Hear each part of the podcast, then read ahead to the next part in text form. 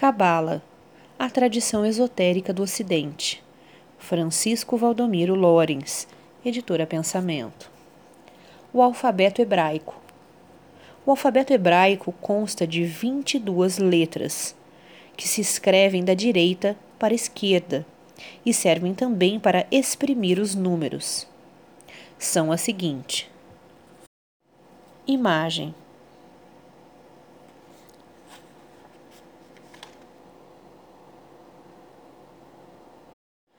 Cinco letras hebraicas têm formas diferentes quando se acham no fim das palavras.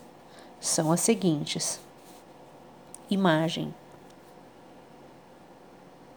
Se compararmos os nomes correspondentes às letras do alfabeto hebraico com as do grego, reconheceremos uma grande semelhança, tornando-se claro que ambos são de uma origem comum, como já nos provam os primeiros nomes. Aleph, alfa, Bet, beta, Gimel, gama, Dalet, delta. O grego, entretanto, não tem letras correspondentes a Tzad, Kof e Shin, e possui algumas que são desconhecidas ao hebraico. A significação esotérica, vulgar, dos nomes das letras hebraicas recorda os antigos hieróglifos dos quais estas letras evoluíram.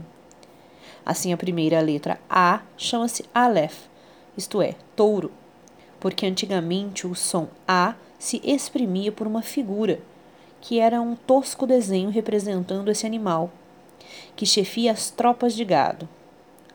Bet significa casa ou tenda. Gimel, camelo. Dalet, porta. Ri, sebe. Vo, gancho. Zain, arma. Chet, cinta, Tet, serpente, Iod, mão, Kaf, palma da mão, Lamed, aguilhão, Mem, água, Num, peixe. Samel, cobra, Quen, olho, P, boca, Sad, casa, Kof, ossípio, Resh, cabeça, shin, dente, to, sinal. Para os cabalistas, porém, simbolizam as seguintes ideias: Aleph, homem, Bet, habitação, Gimel, órgão, Dalet, divindade, Ri, sopro vital, Vo, luz, clareza, Zain, tendência, Set, trabalho. Tet, abrigo. Iod, mando e duração. Kaf, forma. Lamed, elevação, desenvolvimento. Men, mulher. Num, fruto. Samer, movimento circular. Win, matéria. P, boca, palavra. Sad, termo. Kopf, instrumento cortante. Hash, cabeça humana. Shin, duração relativa. To, reciprocidade. As letras do alfabeto hebraico são todas consoantes.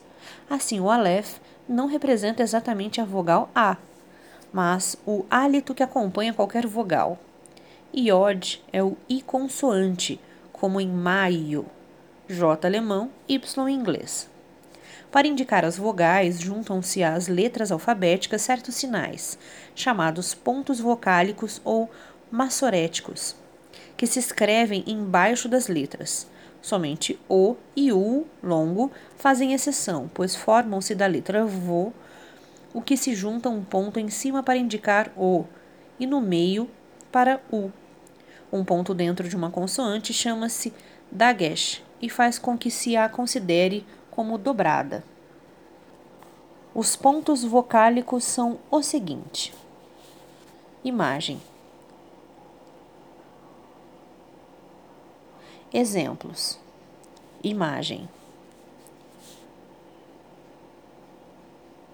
Para as operações cabalísticas é necessário observar só as letras alfabéticas, sem os pontos vocálicos, porque estes foram introduzidos somente no sexto século antes da era cristã.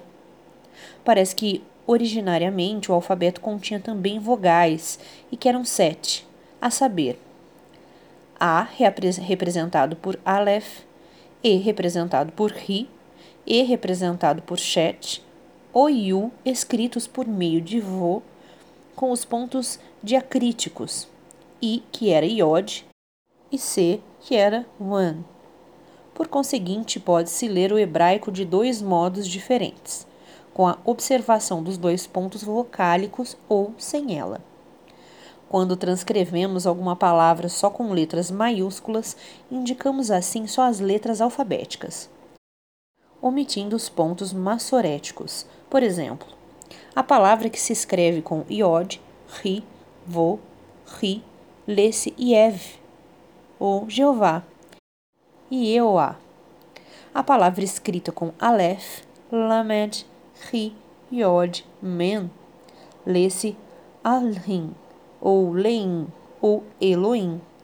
O nome de Eva descreve-se com Ri, Vo, Ri.